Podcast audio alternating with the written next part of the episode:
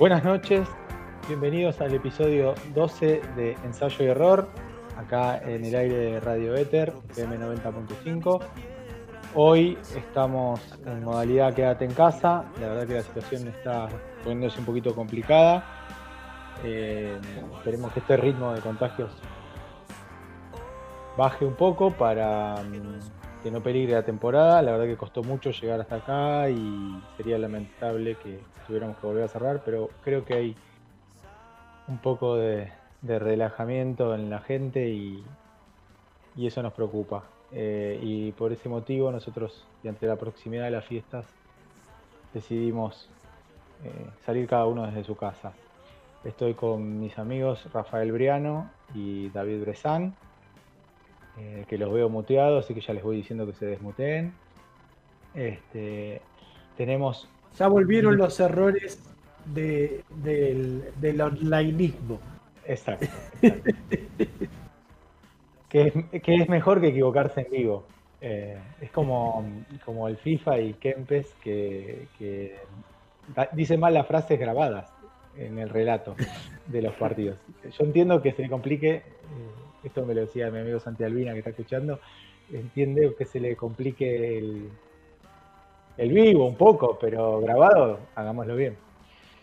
El programa 11 terminó con una propuesta de Rafael, que es el disparador política, que siempre anduvimos dando vueltas y, merodeando, pero nunca entramos de lleno. ¿Será, que es este, una especie de tabú? Bueno, vamos a, romperlo. Saludamos a Alan, que está en la operación técnica. Y mm, bueno, vamos a mencionar las redes sociales del, programa. Nos encuentran en Facebook y en Instagram como arroba ensayo MDP. Estamos en formato podcast en Spotify como podcast de ensayo y error. Y además eh, están todos los temas que hemos ido programando en las diferentes emisiones en nuestra playlist ensayo y error en Spotify. La política es algo que nos atraviesa a todos, inclusive aquellos que se enorgullecen de decir, a mí no me interesa la política. ¿Qué lectura tienen sobre eso Vamos a empezar por Rafael, que es nuestro politólogo. Bueno, primero que nada quiero pedir disculpas porque tengo problemas de conectividad, pero bueno, eh, ¿me están está escuchando bien? Está saliendo bien, sí, perfecto. Bueno, listo. O sea que no me puedo echar la culpa a la conectividad. Era, era una estrategia mía. Bueno, eh, no, a mí me parece que el tema eh, tenía que ver con eso que lo mencionaste vos y también creo que la semana pasada lo dijimos. Es como que eh, siempre estaba rondando y, no le entrábamos así de lleno, pero vamos a entrarle ahora un poquito a, este, a esta temática de la cual es imposible estar ajeno. Inclusive la, los que se dicen fuera de la política o los que plantean la antipolítica están teniendo una actitud política. Pero bueno, no vamos a adelantar cosas que vamos a decir más adelante. A mí me parece dos cosas. Primero, una que no tiene nada que ver. Cuando le hice así a Rafa, ok, me di cuenta que tengo el pulgar re cortito.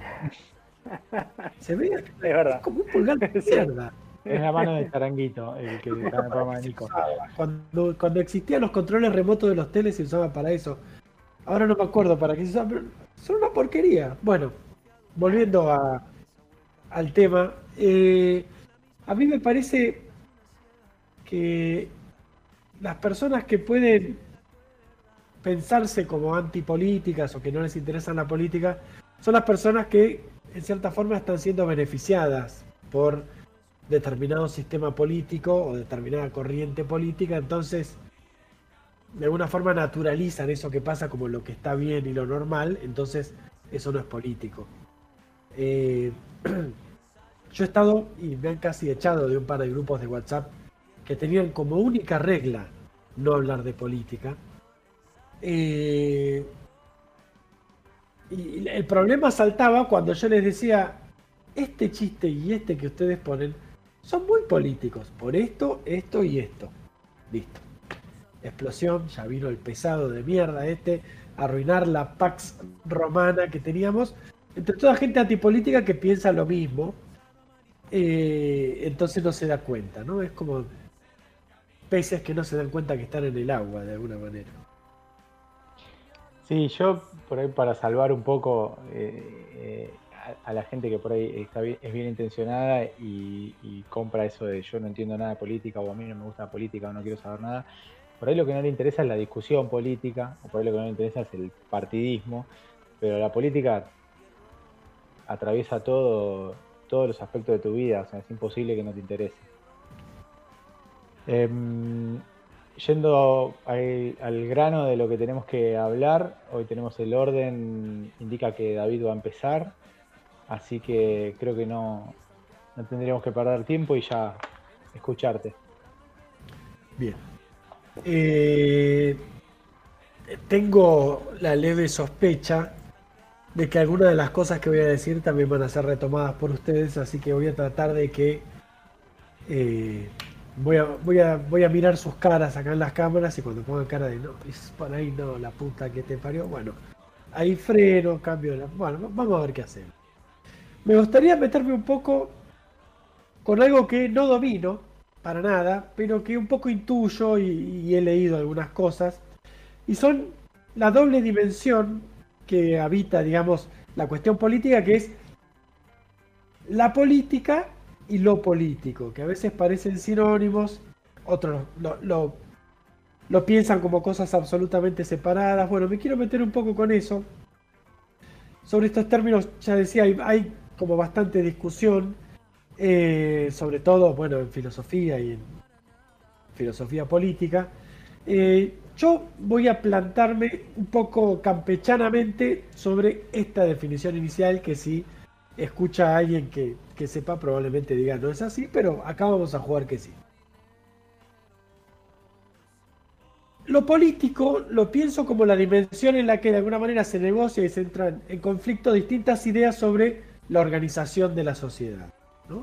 Esto implica la construcción de poder, la resistencia, estrategias de vida, concepciones sobre qué debería suceder para que las cosas funcionen de alguna manera y la política como la forma institucional en que se dinamiza parte de lo político, es decir, el sistema democrático, sus instituciones, los partidos políticos, el Congreso, etc. Hasta hace algunas décadas descubrir perdón, una dimensión de, lo político en instancias que no eran esencialmente de la política, era como un ejercicio, ¿no? Eh, entonces uno podía encontrar en ciertos aspectos de la literatura, en ciertas películas, eh, algunas cuestiones que se tramitaban de lo político, de orden político si se quiere ideológico, eh, en sentido general. Sin embargo, me parece que hoy lo político pareciera atravesar toda nuestra vida de una forma no solo general, como quizás sucediera siempre, sino de una manera muy explícita y a veces como muy poco elaborada y un poco grotesca, si se quiere. Eh, hoy podríamos decir que no solamente que todo preso es político, como dirían los redondos, por ejemplo, eh, algo que tiene sentido si se lo piensa, sino que hoy también tu remera es política, tu auto es político, la monogamia, el poliamor, las milanesas de garbanzo y el mismo estar o no dispuestos a vacunarnos contra el COVID son actitudes que están absolutamente teñidas de lo político, de un cierto pensamiento sobre las libertades, sobre el orden social, sobre por qué lado deberíamos ir para, para estar todos un poco mejor, etc. Eh, entonces, todas estas dimensiones, incluso el fútbol, digamos, mucho más, no, solamente el consumo, eh, atravesadas de una manera poco elaborada por ideas sobre cómo pensar la, sociedad, pero sobre todo por ideas sobre el otro. Y en esos momentos, creo yo, eh, de, pensamiento un poco espontáneo, súper explícito, no hay otra solución de que el otro aparezca como enemigo. El otro pensado como enemigo es una cierta dimensión de la política. Eh, me gusta creer que no es toda. Eh, esto pasa sobre todo, o, puede verse bien claro en las redes sociales, donde ya cualquier comentario, cualquier noticia va a tener abajo comentarios eh, políticos, pero un poco caricaturescos, ¿no? Pero de todas maneras, ya nadie puede pensar en, eh, no sé, un señor encontró una sandalia del año 1500 en Catamarca y enseguida se relaciona con algún costado político de una forma un poco estúpida, pero se, se hace, ¿no? Y es como un poco un vicio inevitable. Pero al mismo tiempo, lo que noto es que la política, como esfera donde, ya digo, se dirime institucionalmente lo político, donde están los partidos, por ejemplo, la política hace intentos como denodados por despolitizarse.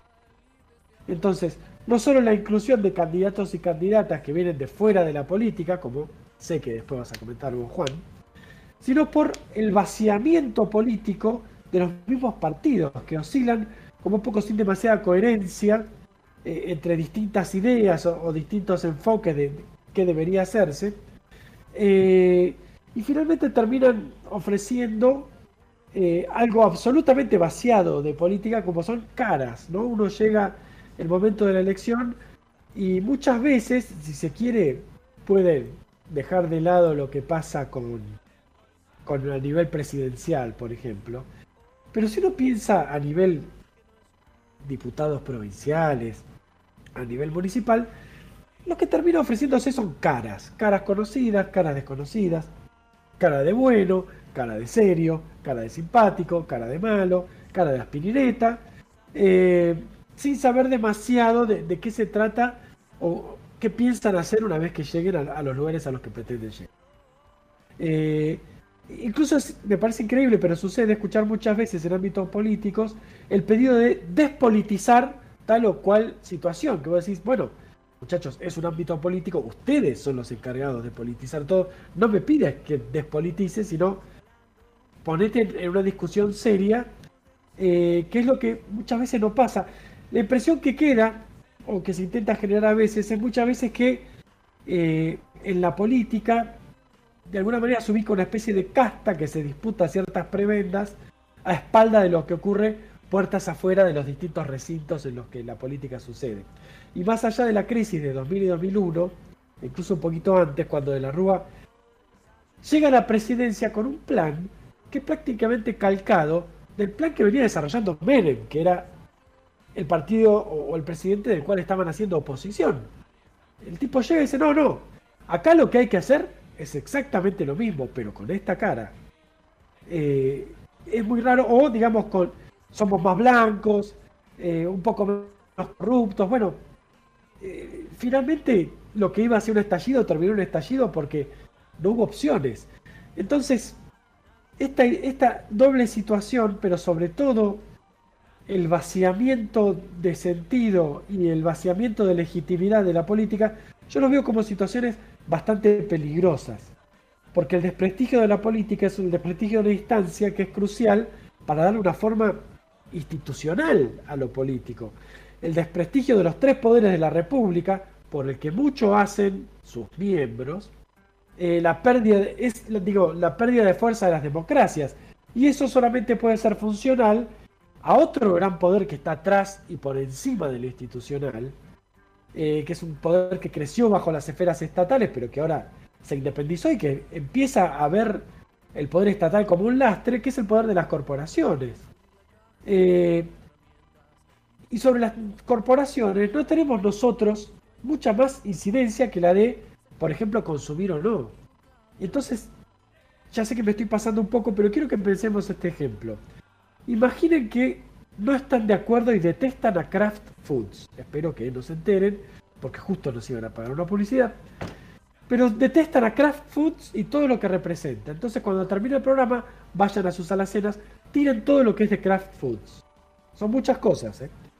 Bueno, es muy probable que lo, que lo reemplacen por otros productos que son también de Kraft Foods. Digo, a cierto nivel, el poder corporativo es un poco omnímodo y y no hay una forma de discutir con él como si sucede, por ejemplo, con ciertas instancias políticas. Esto no significa que yo diga que los partidos y esperar cuatro años para votar sean la única forma de pensar la política. Están los movimientos sociales, hoy, digamos, son casi lo, que tiene más vida. Eh, Pero bueno, de alguna manera me parece que declararse justamente apolítico o antipolítica o desinteresarse o tratar de no ir a votar, cosa que han hecho ciudadanos de a pie, el verdulero de la esquina, pero también proponen desde sus letras las manos de Filippi, retomado por Bersuit Bergarabat, la renga, ¿no? El no me importa el político, el fascista, el demócrata. Así que para vos es lo mismo. Eh, yo, lo veo ciertamente un poco peligroso.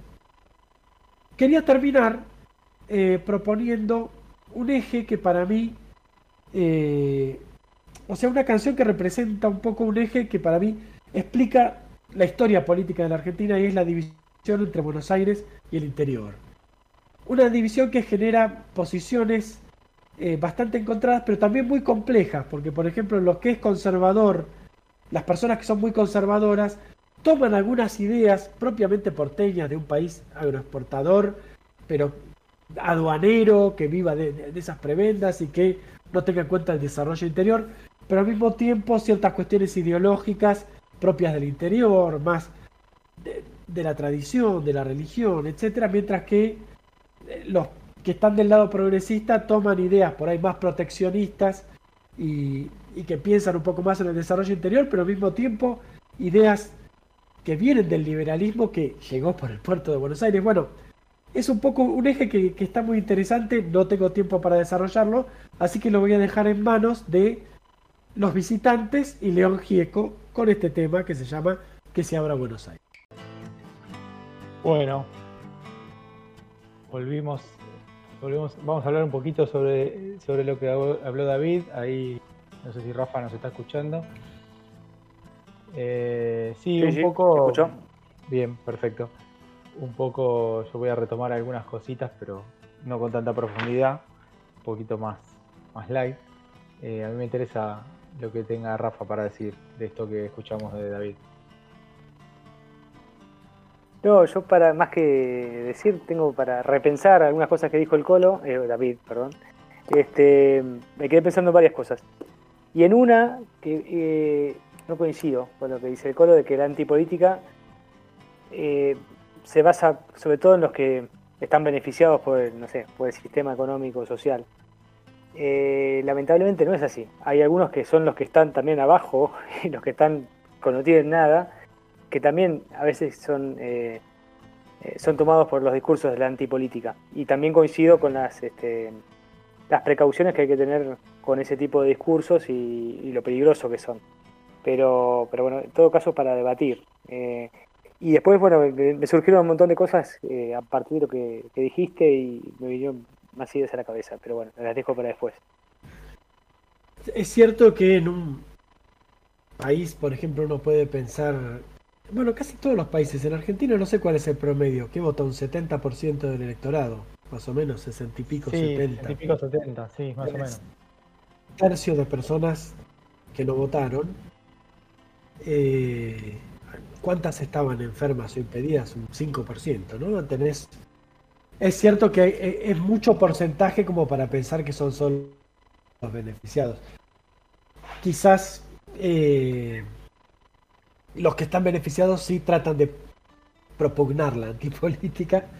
y sí, es, un discurso que cala hondo. También en un sistema que no, no logra dar respuesta ¿no? a mucha gente y es lógico que se canse. Sí, la política hace Pero al mismo tiempo, perdón, ¿eh? eh ah. Perdón. Dale, dale, Rafa. Claro, que me parece que los discursos de antipolíticos, para los sectores dominantes, eh, conviene más tener un sector político afín o alguien manipulable que tener directamente la antipolítica. Porque eh, cuando uno piensa en la conservación de los intereses a mediano o largo plazo, eh, conviene algo un poco más estable que, que simplemente los movimientos este, espasmódicos de, la ciudadanía. Eh, pero bueno, es para, es para debatir. Sí, sí, sí. Pero es una política de chiquitaje en, en todo caso. ¿no? Uno puede pensar algún país que tenga un bipartidismo de, muy larga data y las cosas que se ponen en disputa en cada elección son el chiquitaje porque lo, lo grande, lo pesado está por fuera de la política. Digamos, las decisiones sobre atacar o no gente de afuera, dar determinada cantidad a, la industria armamentística, eso está siempre por fuera. Es Sí, un poco de Si vaciamiento. te referís a Estados Unidos, sí, es así. Eh, yo- Costa Rica. Sí, sí. Bueno, y como estamos hablando mucho de Estados Unidos y ellos escuchan todo, mejor este, tomemos unos 5 minutos y hagamos una pausa. Y después seguimos con más ensayo de error. Bueno, segundo bloque de ensayo y error. Eh, es mi turno. Vamos a, a seguir hablando de política acá en el aire de FM 90.5 Radio Éter Mar del Plata. También estamos por streaming en radioether.com, radioethermdp.com. Y siguiendo un poco, eh, o, tocando algunas cosas de las que ha- hablaste vos, David, voy a hacer referencia al día 26 de septiembre de 1960. Ese día eh, se dio el primer debate presidencial en Estados Unidos entre Nixon, republicano, vicepresidente del presidente Eisenhower, y eh, John Fitzgerald Kennedy. Fue el primero de una serie de cuatro, pero fue tan, tan, tan profundo que la- las consecuencias de ese debate, que se habla de ese y no se habla de los otros tres. Nixon era un poco el caballo de comisario, venía como vicepresidente y subestimó un poco el, el debate. Los asesores le habían pedido que no programara actos de campaña ese día, pero él no les hizo caso, programó eh, dos o tres, voló entre, en dos o tres ciudades y habló, llegó pálido, con una barba incipiente, un poco descuidado, estaba molesto, tenía fiebre, se había golpeado, no, no lo dejaron que, no quiso que se maquillarse y se enfrentó contra un Kennedy que era una especie de galán de cine, bronceado, perfecto. Las luces le- a Nixon le, le generaron que transpirara mucho, se lo veía como nervioso, sudado, daba esa imagen. ¿Y qué pasó? Quienes vieron el debate por televisión se llevaron la sensación de que era Kennedy el que mejor había salido parado de ese debate. Y quienes lo escucharon por radio dijeron que el que había argumentado mejor las cosas era Nixon. Entonces, de eso lo que quiero retratar es el poder de la imagen, o sea, lo visual. Cómo lo visual va inclusive mucho más allá de lo sustancial, de lo, de lo, que, de lo que importa.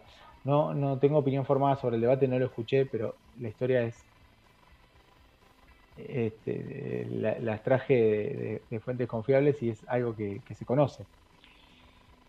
Y, bueno, eso, ese poder de la imagen hace que, siempre se bucee un poco la política, hablando de lo que de lo que hablaste David, de la crisis de representación y que los partidos políticos no, no representan fielmente o están siempre oscilando o, yéndose hacia el centro para captar la mayor porción de votos posible, hace que siempre eh, se- sea tentador que aparezca una figura desde afuera, eh, alguien conocido, que sea conocido per se, no porque tenga carrera política, y así es como llegan algunos actores, algunos deportistas y algunos empresarios a la, a la carrera política o a la vida política. Algunos llegan y se quedan, otros pasan de largo. Hay un ejemplo reciente, es en Ucrania, el presidente Volodymyr Zelen- Zelensky es un cómico, fundó un partido en el año 2018 y en el 2019 ganó la elección a presidente. Y la mayor parte de su eh, de su campaña la hizo desde su programa de televisión. Ahí lo estoy viendo Rafael de nuevo, así que estamos, estamos de vuelta todos. Eh, yo buceando un poco entre quiénes, este, qué famosos habían incursionado en la política y cómo había sido su historia, encuentro, o, caprichosamente, eh, armo tres caminos. Uno que es un camino de la militancia, o sea, hay gente que es conocida porque es actores, por ejemplo, pero que tienen una militancia, o desde el sindicato de actores, o, o desde algún otro lugar, que hace que participen en la vida política y a su vez sean conocidos por sus trabajos en, cine o en teatro o en televisión. Ese ejemplo de, Brandoni, de Luis Brandoni, que es, un actor, pero también tiene una carrera política que, es eh, de larga data. Héctor Bidonde es otro ejemplo. Nito Artaza, que llega a la política por un hecho puntual en el 2001, como cara de los ahorristas estafados por el corralito, pero que continúa, hoy, 19 años después, este, su vida política. Hay un camino más natural, que es para los deportistas entrar a través de la Secretaría de Deportes o el Ministerio de Deportes. Para la cultura, la, Secretaría de Cultura es un camino también para, referentes del arte, para referentes de la música, no sé, Gilberto Gil en Brasil, Teresa Parodi en, en Argentina. Algunos trascienden ese camino, por ejemplo, podemos hablar de Daniel Scioli. Daniel Scioli empieza su carrera política como ministro de deporte, secretario de deporte de, la presidencia de Menem, y hace carrera a punto tal de llegar a la vicepresidencia y quedar a un paso de ser presidente de la nación. Después están los empresarios, que en realidad no son famosos, pero tienen ese, ese denominador común que es, son conocidos por la sociedad desde antes de que sean candidatos. Pero por ahí el empresario en realidad lo que busca es una pata más para anclar dentro de su estrategia. Ahí en Argentina podemos hablar de Macri, podemos hablar de, Narváez. Son, Macri, digamos que estaba eh, a sus espaldas había un grupo con mucho más peso político que el que tenía Narváez, que de Narváez era más una cuestión de momento. Eh, en otros países podemos hablar de Donald Trump, de Piñera, de Chile. Em, en, el camino del deporte hay caso puntual que es el eh, George Weah, jugador de, fútbol que, del Milan, de, Liberia, que llegó a ser presidente de su país. Y después están los otros, los que de repente dicen algo, ese discurso a alguien le cae bien y alguien los quiere sumar. Eh, pero su paso por la política es efímero. Aún aquellos que han tenido por ahí un, un, triunfo o han, desempeñado algún cargo, como por ejemplo Palito Ortega, lo que que una vez que Palito Ortega em, con la derrota del 99 prácticamente después desapareció de la vida política. Miguel del Cel, que estuvo un paso de ser gobernador, de Santa Fe. La chocó porque tenía medio ganado el, tema. Eh, Pinky, que fue durante horas intendente de, La Matanza y salía en la tele diciendo mi matanza, mi matanza, y después la mataron porque perdió. Eh, Martinano Molina. Y me quiero centrar en dos. Ivo Cutzarida y Amaya Granata.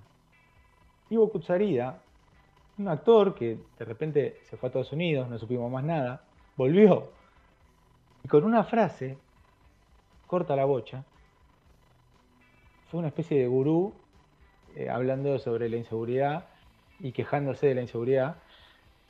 Y, se, y estaban, de repente estaba en todos lados, en todos los medios, y llegó a ser candidato, o sea, gente de la política, como los Rodríguez A, y decimos, bueno, en Buenos Aires no tenemos a nadie, vamos a poner a este que sale en todos los canales. No fue bien la experiencia con, con Kutsarida. Y, eso también tiene un punto en común con lo que hablaste de David.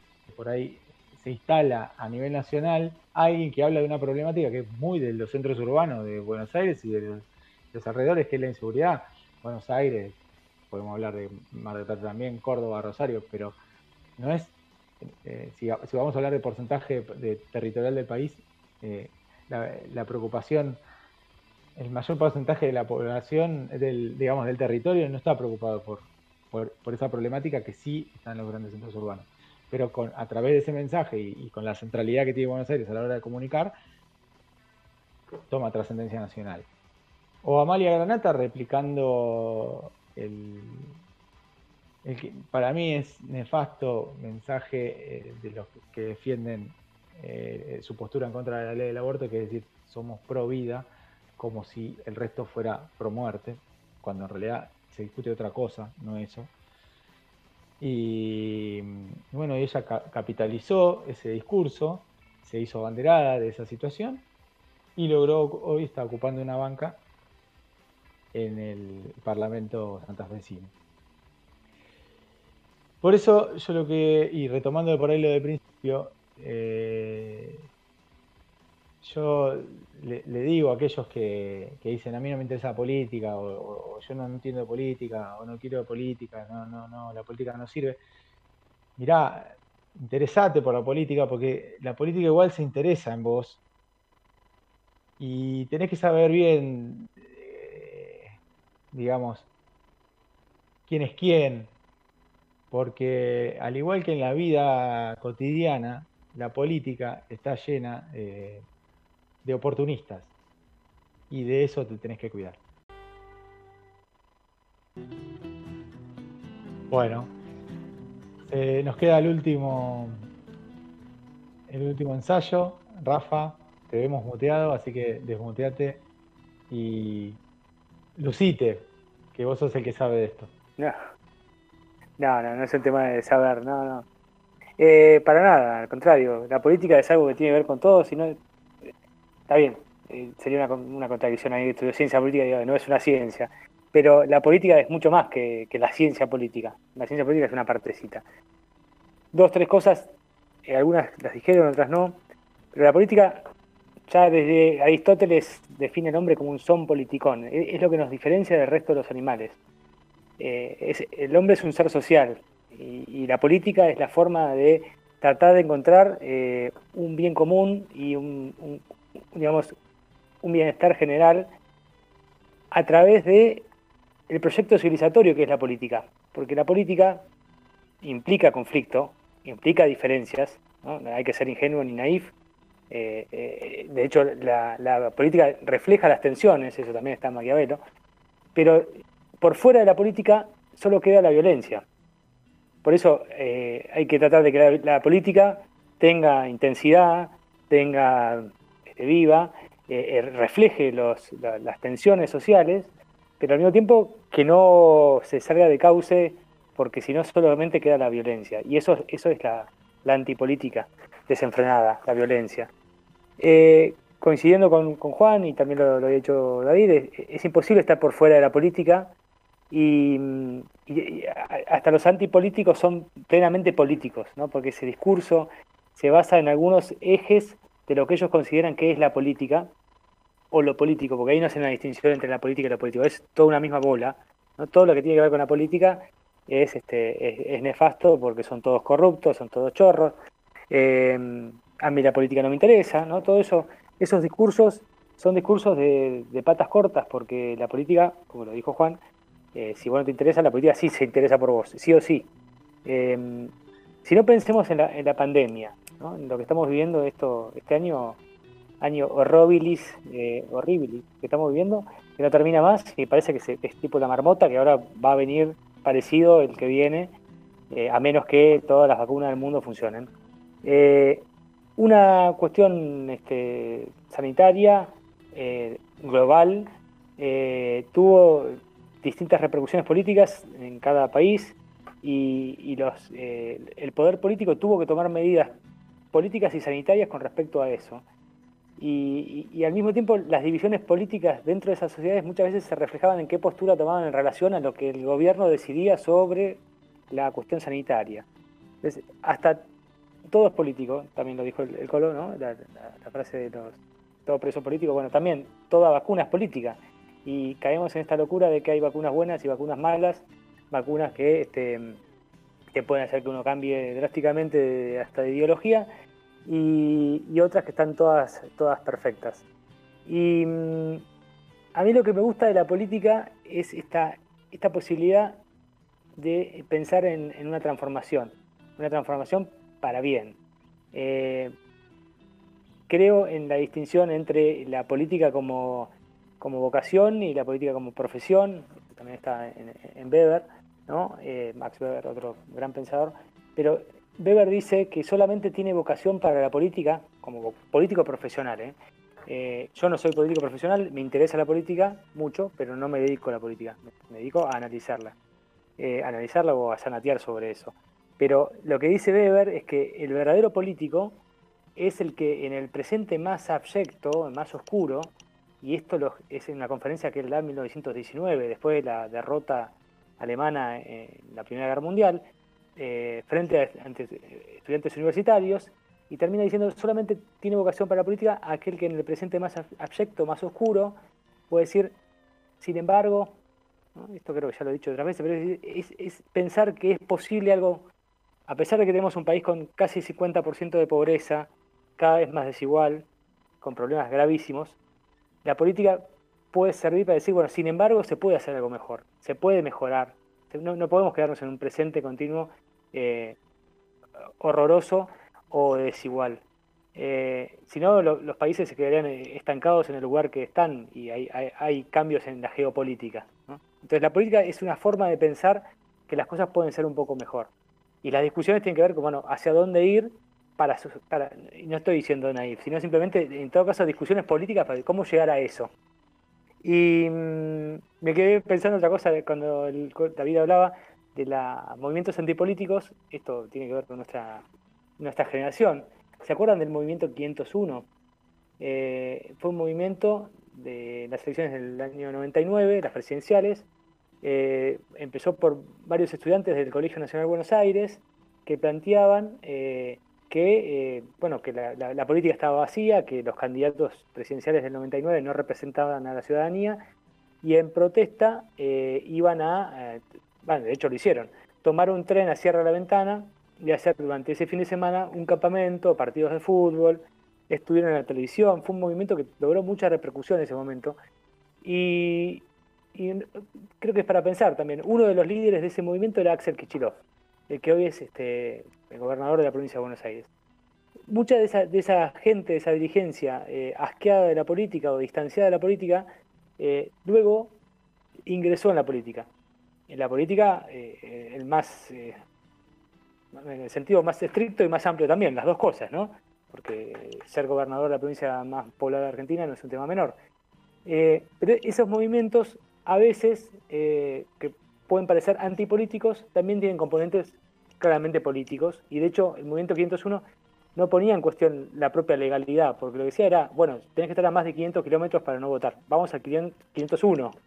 Lo que dice, no hay que votar porque no, sirve para nada votar. Es, en este contexto, hacemos algo que es político. Irnos a 501 kilómetros como para que la ley eh, nos habilite a no votar.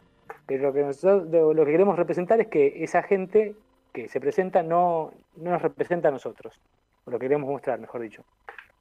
Bien, y lo último que voy a decir, cuando hablaban sobre, y Juan lo dijo, y David también, sobre los partidos políticos que se van vaciando, desideologizando, eh, yéndose al centro, eso es verdad y pasa en todo el mundo, no solamente en la Argentina, eh, pero también tiene que ver con los, y esto lo sabés muy bien vos, David, las transformaciones sociales y culturales de los últimos 20, 30 años. Hay una ciudadanía mucho más apática, mucho más desinteresada en lo público, en lo colectivo, eh, más centrada por ahí en el hedonismo y que la, política no le interesa. Entonces, lo primero es ser conocido para ser un candidato. Por eso buscan a deportistas, y buscan artistas, y buscan gente que ya tiene un piso de eh, conocimiento ciudadano. Después, bueno, si hay un político dentro de eso, buenísimo para esos partidos políticos. Si no, mala suerte, se descartará. Obviamente, no es lo mismo un Ivo Cucharilla que un Daniel Scioli. Eh, Daniel Scioli entró a la política en el año 97 y no se fue más. Fue diputado provincial, fue concejal, eh, diputado nacional, gobernador de la provincia de Buenos Aires, vicepresidente, ahora es eh, embajador, fue casi presidente, y, ni siquiera llegó a, un cargo electivo. Bien, para terminar con esto tan ecléctico, elegí una canción de un gran autor uruguayo que es Daniel Viglietti y tiene que ver con el exilio político con aquellos que tuvieron que huir de su país en los años 70 para no ser torturados, este, asesinados o encarcelados. Se llama Milonga de andar lejos. Desde, distintos puntos de vista. Eh, a mí me queda, mm, yo tengo una teoría respecto de, de, la política y los políticos y demás, es que a veces desde el lado nuestro del ciudadano hacemos la fácil que es mirar para arriba, decir está todo podrido y no hacer nada. Y yo creo que y quejarnos de, la política y, no involucrarnos y tampoco tratar de ser mejores. Porque yo siento que si el colectivo mejora, va, de, ese colectivo van a salir dirigentes políticos un poco mejor de lo que están. Creo que también, eh, complementando un poco tu mirada, eh, esa visión cínica sobre la política a veces eh, viene acompañada de una visión naif de los otros ámbitos, ¿no? Y el ámbito empresarial, el ámbito académico, el ámbito deportivo, también tiene sus partes bastante podridas, también implican tragar sapos, también implican instancias de, injusticia o de inequidades. Eh, verdaderamente creo que eso también es justamente parte de la vida, ¿no? Como por ahí un poco exacerbado en la política, pero en el resto de los lugares también está. Este, a mí me quedó una pregunta de Son Juan sobre lo que vos comentabas y sobre las profesiones de, los candidatos, y es, ¿por qué en algún momento todos naturalizamos que los políticos tenían que ser abogados? Te digo a vos como abogado, ¿no? Incluso los cientistas políticos son de los zapatos náuticos y la chomba y comentar, mientras que los políticos son de traje y, ser abogados, digamos, los abogados son de traje y de hacer política. ¿Por qué?